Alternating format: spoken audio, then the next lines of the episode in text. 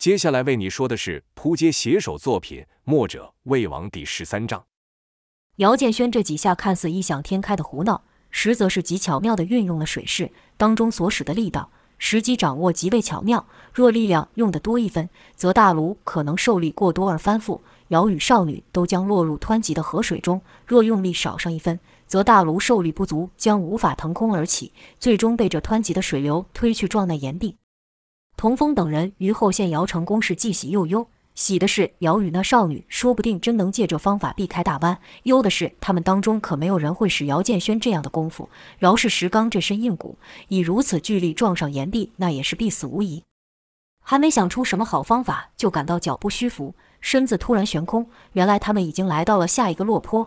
童风与公孙仇赶忙抓着炉口，以免掉出去。这落坡的落差又较上个更大。就听那水声如千军万马般哗啦啦地奔下，童风所处的大炉也跟着那白色水花被抛出。没有多久，就听砰的一声巨响，大炉落到了下面的河面，溅起大量水花。童风等人如被人从空中丢下般，那巨力震得童风与公孙仇连炉口都抓不住，东撞西撞，顾不得血气翻腾。童风勉强站起，向外看去，就见水流较势才更加汹涌。公孙仇功力虽较深厚。但毕竟上了些年纪，叫童风回复的慢些。石刚则是一直如醉酒般，连站都站不起来。公孙丑好不容易才站起，大卢又被水势冲得去擦撞到岩壁，哐啷一声，震得三人差点晕去。公孙丑喊道：“你呆愣着干什么？快和那小子一样，摇晃大卢，将炉子远离山地呀！”就看童风盯着前方大炉，看着姚如何一次又一次的让大炉翻起，使炉子在河道上移动。看童风莫动作，想是因水声太大，莫听到自己讲话，便靠到童风的耳边喊道：“还呆着看什么？快跟着做呀！”童风才讪讪说道：“我不会啊。”这三个字说的不大声，但公孙仇可是听得一清二楚，惊道：“这什么意思？你们不是同门学艺的吗？难道你师父偏心，没有把这功夫教给你？”童风道：“教是教了，可是我学不会，即便学会了，也不可能做到像师兄这样。”公孙仇一听。这个仇啊！骂道：“好歹我也算是有头有脸的人物，怎么今日就跟你这笨小子死在一起？”可公孙仇自己也是一点办法也没有。他自豪的一手打学功夫，在这种情况下根本无用武之地。再说，他也从来没听过有人能在如此的水势下移动大炉。可姚建轩就做到了，若非亲眼所见，他肯定是不信。虽不知姚如此做法最后能否活命，但现下也只能将希望放在和姚一起学艺的童风身上。公孙仇埋怨道：“那你都干嘛去了？尽偷懒了是吗？再好好想想，难道就没从你师傅身上学到点有用的东西吗？”童风道：“乾坤劲。”公孙仇问道：“什么劲？”算了，不重要，什么都好，你快使出来，救救你自己吧。正说话间，一个颠簸，三人又是一个跌晃，在起身时就看不远处的河中有一巨石，而他们的大炉是直直的朝那石块而去。公孙仇见状是心下一沉。沮丧道：“看来不用到那龙摆尾，我们就都要没命了。你那什么劲要是有用的话，就快使出来吧。”童风盯着大石，像突然想什么似的，大喊道：“拉着我，在快要碰到巨石的时候将我丢过去。”公孙仇不明白，问道：“你想要干嘛？”眼看巨石离他们愈来愈近，哪有时间给童风解释，只是叫道：“快，现在将我抬起来！”公孙仇嘴里还问：“怎么了？难道你想出什么方法了？”莫非突然领悟了和那小子一样的功夫吗？虽然搞不清楚童风要干嘛，但公孙仇已照着童风所说的将他抬了起来。就看童风蹲在炉边，姿势就像只准备跳跃的蛤蟆一样，聚精会神地看着那巨石。不一会，巨石就到了眼前。公孙仇催促道：“小子，不管你要做什么，最好快一点。”童风仍是维持那姿势，直到巨石距大卢数丈时，童风才喊道：“是时候了，将我甩过去。”公孙仇便用力将童风朝那石块甩去，就看童风二脚朝那巨石一踏，也不知他做了什么，公孙仇就感到一股巨力推来，跟着一道人影就朝自己撞来，撞击力量甚大，将公孙仇撞得差点吐血。那人影自然是童风，原来适才童风是借着那巨石使出乾坤劲，将自己给反弹回去，借此一力推动大炉，使之不至于撞到巨石。公孙仇见死中得活，即便胸口如遭重锤，也忍不住乐道：“没有想到你还会这一招。”可童风却开心不起来。原来此刻童风身上的衣服都崩开了，两腿通红，连血管都快要蹦了出来。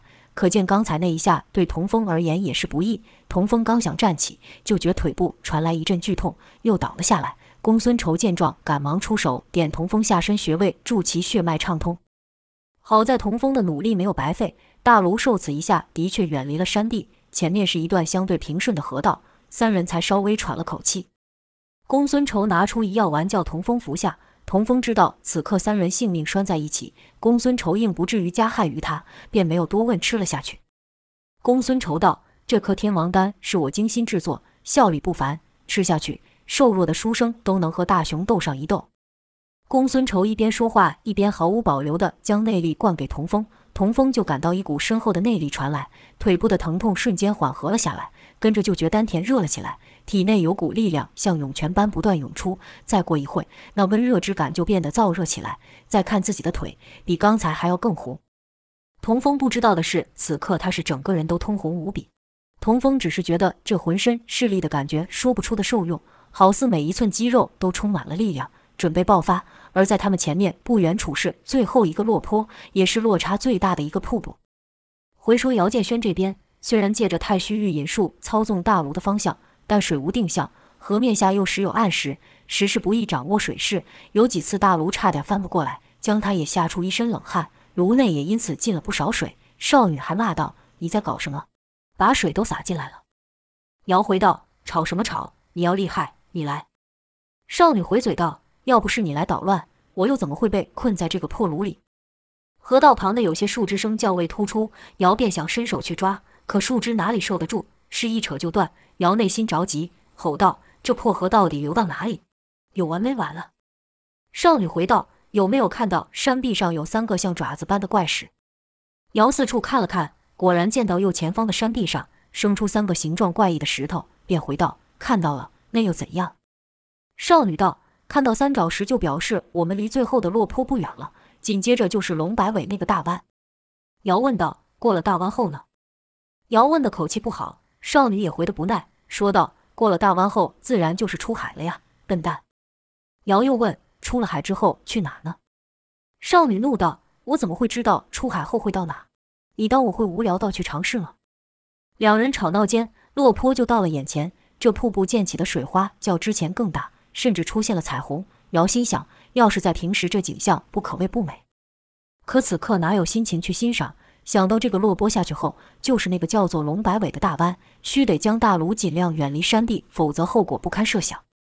姚便急着连番摇晃，可因水流接近瀑布，水势变得更加激荡，也更难以掌握。姚努力做了几次翻转，大炉居然丝毫没有移动，反倒让自己吃了不少水。就在要下瀑布前，看到前方露出个石头尖，便凝神打算再做一个翻腾后，以手拨暗石来移动大炉。眼看就要到碰到那时间之际，左方水势突然涨了起来。这一下是始料未及，只得将身子蹬出了炉外，一个翻身踏在了水下的暗石上。所幸那石头于河面下甚为宽厚，若这暗石太小，姚无立足之地，当时就得被河水给冲走。就看姚顺着水拖着炉，大步踏出数步后出了水面。此时大炉已被水流带着到了他的身边。这时姚两脚用力蹬时，也使出乾坤劲。和童风一样，将自己射出，跟着凌空一翻，又到了炉内，姿势之优雅，落位之准确，让后方的公孙仇都忍不住叹道：“道家武功果然有其独特之处。这两小子居然能在如此湍急的水势上使力，就算是寨主要和那小子做一样的事，恐怕也是不容易。”姚世才所谓，其实与童风所谓不尽相同。姚只是借力将大炉平移，童风却是力抗铁炉撞石，如此硬碰，自然是童风的处境更为困难。但姚届时出力后的凌空一翻，却又比童风更为灵巧。且姚并非直接跳入炉内，而是于空中抓炉倒立时，将之用力旋转。因其看到前面就是落坡，少女说下去后，紧接着就是大弯。姚想故技重施，将一开始于血池被热泉喷上天时，借由旋转之势使落水时的移位之法用出来。这刚旋转完进到炉里，就下了坡，姚就感到脚碰不到底，是身子悬空，连头发都竖了起来。这落差比之前面两个加起来都高。于空中，姚清楚地看到了那叫做龙摆尾的峡湾，其位一张内弯曲的圆弧状山地，尾端如扇，是一叉一叉的分开。不知是本来就长成奇怪的形状，还是长期受河水冲击所致。龙尾什么样，姚没看过，但鱼尾巴却莫少见。而这龙摆尾就像从山岩中长出的鱼尾般，山壁旁边就是断崖，崖下便是大海。虽然那龙尾不长，但河水撞上它便掀起几丈高的水花。姚心想，若是自己这样撞上，那肯定活不成，便在空中不断的旋转大炉，希望能避开那龙尾。很快的，姚的大炉落了水，但由于这次从太高的地方落下，大炉并没有一开始就弹开，反而是在快要整个炉子都沉入了水中时才弹出水面。这一出水就来到了龙尾的末端，眼看是无处可躲，姚大喊了声“小心”后，就紧紧地抱住少女。就听“哐”的一声巨响，大炉撞向龙尾后飞了出去。这一撞产生巨大的摇晃，使姚的头撞到炉壁，晕了过去。不知过了多久，姚才醒过来。见到少女还在炉里，莫被掀出去，松了一口气。再看炉口，缺了一大角，连铁铸的大炉都能像丝饼般的被撕开，可见当时冲击力有多大。目下感觉平平稳稳的，没什么摇晃。姚便好奇问道：“我们到哪了？”少女答道：“我们已经到海上了。”姚又问：“我晕过去很久了吗？”少女回道：“不知道，我也是刚醒过来。”姚深吸一口气，想撑起身子，手一摸，只觉得炉底湿漉漉的。姚以为是进水，不以为意，可少女却慌道：“别别动，拜托你别动。”瑶问道：“怎么了？”少女只是说：“你别乱动就是了。”瑶不明白少女在说什么，以为她是被之前那惊险的一幕给吓傻了，便不理会，仍想要站起。这刚一出力，就感到背部传来无比剧痛，忍不住叫了出来，惊道：“哎呦，这这怎么回事？我的背好像被什么东西插入一样，痛死人了。”少女道。不是，好像是真的有东西插在你背上。姚想回头看是什么东西插在背上，但刚一想动，那剧痛又来，仿佛要将自己从背后撕成两半，受不住，姚便倒了下去，痛道：“神，什么鬼东西在我的背上？痛死我了！”少女道：“是一块铁片。”姚此刻面向炉底，才看到那湿漉漉的液体并不是透明的海水，而是暗红色的血。姚听到自己的背后插了个铁片，自是害怕。但又不想在少女面前示弱，便道：“不过是区区铁片而已，我会在意吗？也就是说，这炉子上的缺角都插到我背上了呀？”少女道：“没有这么大了，要是有这么大的话，你早就没有命了。”姚道：“那是怎样？那铁片有多长？我跟你说，我不是害怕，我只是想了解一下到底发生什么事，那铁片怎么就长到我身上来了？”少女道：“我醒来的时候看到你趴在炉底，背上插着大概这样。”说着，用手比出约一个小臂的长度。姚吞了吞口水，逞强道：“那那也还好了。看你吓成这样，我跟你说，我跟一般人不一样，是天生异骨，这么点小玩意哪伤得了我？哎呦！”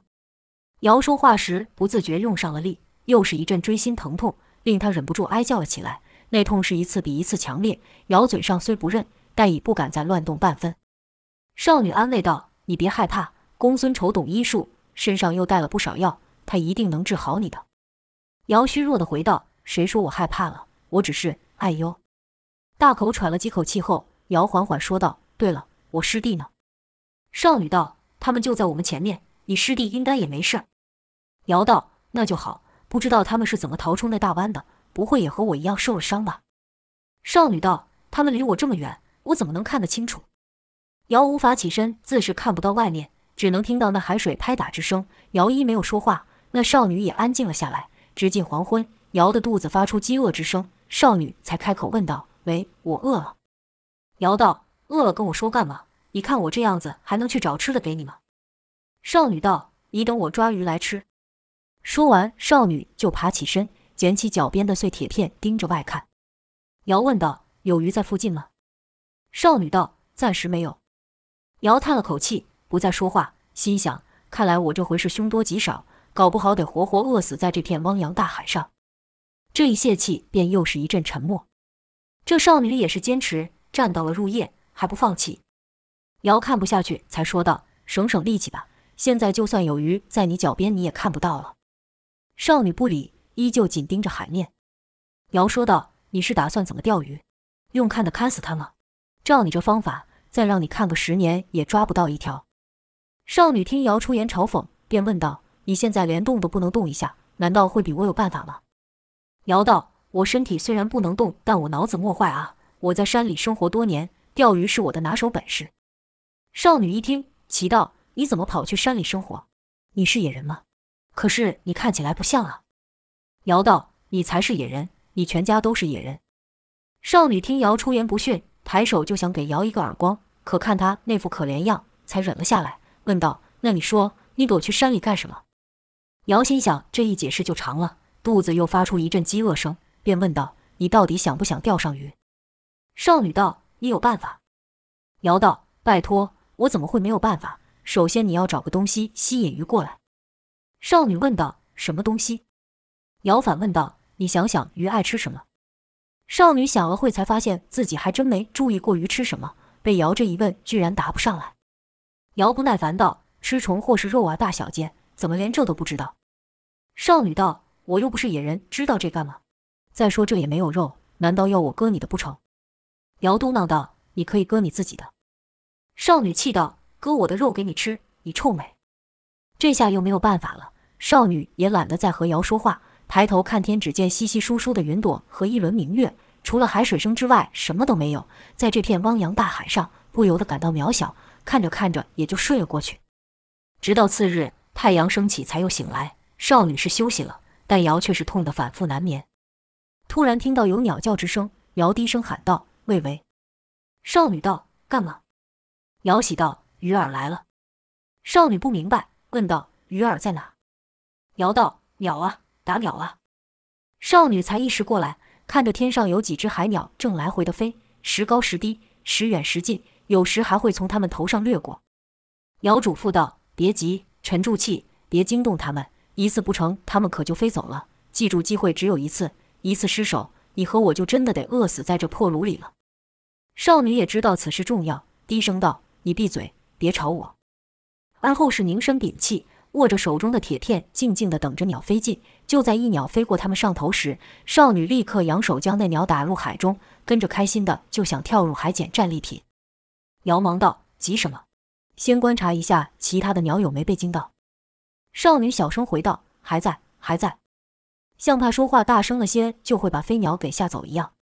尧就说道：“那看准时机，多打几只。”少女比了个安静的手势后，又继续等待，等着等着。又见一鸟飞近，被少女打下，可这一下准头稍偏，没将那鸟给打死。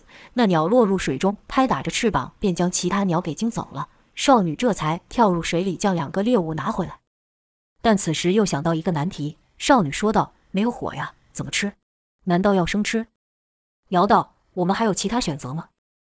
少女开始不敢吃，只是切肉给瑶吃。到后来自己也饿得受不了，才硬着头皮吃了几块，但不敢咬嚼。是直接吞下。瑶说道：“这要在陆地上烤来吃，必定美味。现在也只能将就了。”少女看瑶满嘴血水的讲话，想到自己现在也是一样，不知道该有多丑。好在瑶无法抬头看到自己。而后尧又教少女切下小块肉来引诱鱼，少女一言而未。如此又过了一日，才钓上一条鱼。尧边吃边说：“话说回来，他们叫你小姐是怎么回事？看样子你不像是他们的囚犯了。”少女骄傲地说：“他们是我爹的手下，自然也是我的手下。我怎么会是囚犯？你们两个才是囚犯。”尧道：“神气什么？现在大家都一样，都是这片汪洋大海的囚犯。”见少女没有反驳，尧又问道：“你说他们是你的手下，那他们干嘛要把你给烹来吃呢？”少女不解，反问道：“你在说什么？”姚便道：“我们就是看到你被塞在大炉里，下面是烫的冒烟的沸水，一副要被人煮来吃的样子。”才赶过去救你的。少女这一回想，才明白为什么这人当时拼死拼活也要把自己给拉走。少女不禁埋怨道：“没有想到公孙筹寻了许久，才发现的疗伤练功之所，就这样被你们两个不明就里的人给毁了。”尧道：“哎，不对呀，那滩血水突然暴冲上天，怎么能怪我们呢？再说，要不是我，你恐怕还没看到海就要被淹死了。”少女反驳道：“要不是你们胡搞，他们早把我接上岸去了。”尧心想，这可真是好心被雷劈。我们拼着性命不顾救你，不但不被感激，还害自己落得如此下场。也埋怨道：“谁知道你们在干什么？自己行事怪里怪气的。说到底，你们当初莫把我们关在那该死的牢里，这一切都不会发生。”少女回道：“你当初不跟着南宫家的人来捣乱，又怎么会被关？再说，是你们自己打输石刚的，才成为俘虏的，难道不是吗？”两人就这样你一言我一句的骂个没完。是从药王谷吵到南风堂，再从南风堂争到蜈蚣寨，直到吵累了才暂时休兵。这一静下来，便只剩下阵阵海水声，顿时死气沉沉，时间也感觉过得极慢。没过一会，瑶又开口说话，喊道：“！”少女似乎也在等瑶开口，瑶才说一个字，少女立刻说道：“为什么喂？我有名有姓，不叫喂。”瑶续道：“你有名字不跟旁人说，那别人自然还叫你喂。那臭老头叫你小姐，他又自称是什么九黎的人，九黎到底是什么东西？”提到九黎，少女又得意起来，说道：“还说你不是山里的野人，居然连我们九黎的大名都不知道，武林中没有听过九黎的。”恐怕除了你们两个外，再也找不出第三个人了。告诉你吧，我们九黎可说是江湖第一大帮，我爹爹赵天烈就是统领群雄的帮主。除了公孙仇外，切风岳费斯、赤须鬼江满红、闭眼神算李密这些响当当的人物，也都是我爹的手下。你说他们不叫我小姐，叫什么？一连说出这几个人，原是想让瑶感到另眼相看的，但乔瑶的神情是一点反应都没有，不免失望。随后才想到，是了。他连九黎都没听过，又怎么会知道这些人的名号呢？其实这事也不能怪瑶。前文说过，茶楼里的说书人多是讲些神话，或是一些已经流传于天下的名人事迹，谁敢去提江湖那些事？江湖中人那可是三教九流之辈都有，谁会没事去惹这麻烦？所以瑶的故事是听了不少，但对于真实的江湖，那还是陌生得很。之后那少女才说道：“我叫赵月华，不叫魏。”赵月华说了这么一长串，瑶只是哦了一声，当做回应，然后喃喃说道：“九黎、赵天烈、赵月华，像是在记这些名字般，跟着又问那个叫南宫什么的又是怎么回事？”赵月华道：“南宫家是从前武林的四大世家之一。”瑶奇道：“四大世家，那是什么玩意？”赵月华道：“你可真是对江湖事一点都不知道。算了，左右也没事，就当你一回老师跟你说说，教你长见识。”所谓武林四世家，分别是东郭、南宫、西门跟北冥。说穿了，他们其实跟其他的门派也没什么两样，只是这四家的家主都是由本族人接任而已。瑶又问道：“那个南宫干嘛来找你们查？”赵月华道：“还好意思说别人？你们又干嘛来找我们查？”瑶道：“若不是你们藏了续位凝胶不给人医治，我们会来吗？”赵月华道：“奇怪了，要是我们的，我们爱给谁就给谁，不给你们就抢。”那跟贼有什么区别？瑶道：“说到贼，你们不就是一群贼？”这话一说，两人又从王五的儿子吵到风二中那断腿的妹妹。毕竟是瑶嘴利，赵月华说不过，一气之下便踢了姚几下，痛得瑶是嗷嗷大叫。赵月华骂道：“别忘了，现在是我站着，你躺着，说话再这么难听，信不信我把你扔到海里喂鱼去？”瑶也知道目下争论。怎样也是自己吃亏，便低声道：“也不想想你这条命是谁救的，一点感激之意都没有。”女白眼狼。赵月华道：“你又在那边嘟囔什么？”瑶问道：“我没说话呀。”赵月华哼了一声，莫再追究。瑶才又说道：“喂，你还没说那叫南宫怎么就找上你们了？我记得那个人还说到要重振威名什么的。”赵月华道：“这就叫树大招风。我们九黎名声大，被人当成标靶也不是一两日的事了。”谁不想借由扳倒我们来一战成名？据说那南宫家第一任家主叫做南宫硕，武功似乎很厉害，将南宫家一手打造成四大世家之首，也算是威风一时。可惜后来是一代不如一代，在江湖上的声望也就不断下跌。直到近期的家主南宫烈执掌，才又活跃起来。这南宫烈也是异想天开，不称称自己的斤两，居然敢惹上我们！哼哼，别说是南宫烈了。便是南宫硕死而复生，恐怕也不是我爹的对手。瑶道：“吹你就吹，你爹要有你说的这么厉害，怎么从你身上看不出来？”一听此言，赵月华怒道：“要是我神功有成，你算得上什么？”瑶不理会，仍道：“从没听过有哪门功夫要把自己煮来练的。”赵月华道：“这那是因为……算了，跟你说这么多干嘛？”见赵月华支支吾吾的，瑶心中就得意了，追问道。你说你爹练的那是什么功夫？比起我师父如何？赵月华道：“听公孙仇说，道家有一门功夫能吸别人内力为己用，很是卑鄙。”姚插口笑道：“收割别人的努力叫做聪明，不叫卑鄙。”赵月华瞪了姚一眼，继续道：“但肯定还是我爹的云烟无定掌更胜一筹。”姚不服道：“武功高低是用嘴说的吗？你说赢就赢。”赵月华道：“不服，我们现在来比一场。”瑶回道：“你要真有本事，别挑这时候，等我好了再来比。”赵月华哼了几声后道：“你好了也不是我对手。”姚没有再回嘴，只是心想：莫想到我这师傅功夫这么厉害，看来当初的决定没错，还真是跟对人了。突然，哐的一声，大炉晃动，像是碰到了什么硬物，这一震动将姚痛个半死，连连苦叫。赵月华赶忙起身，这一看是大喜，尖叫道：“是陆地，前面有陆地！”姚虽然痛，但一听有着陆了，也是乐道：“终于不用在这海上漂流了。”但他们的大炉被卡在海边的礁石上，眼看距离不远就能上岸，却无法再前进半分。